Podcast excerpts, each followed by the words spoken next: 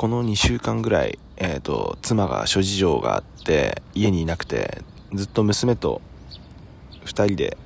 過ごしてました。えっ、ー、とまあ大変っちゃ大変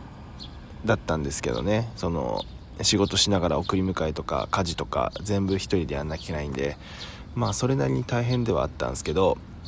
まあ大阪に引っ越してきて最初ずっと娘と2人で、まあ、ずっとっつっても2ヶ月ぐらいか住んでた経験があったんで、まあ、そんなに苦じゃなかったんですけどやっぱりこう娘と2人だけだと走りに行けないっていうのが結構ストレスになったなっていうのを感じましたね。やっぱり自分の中で走るっていうのが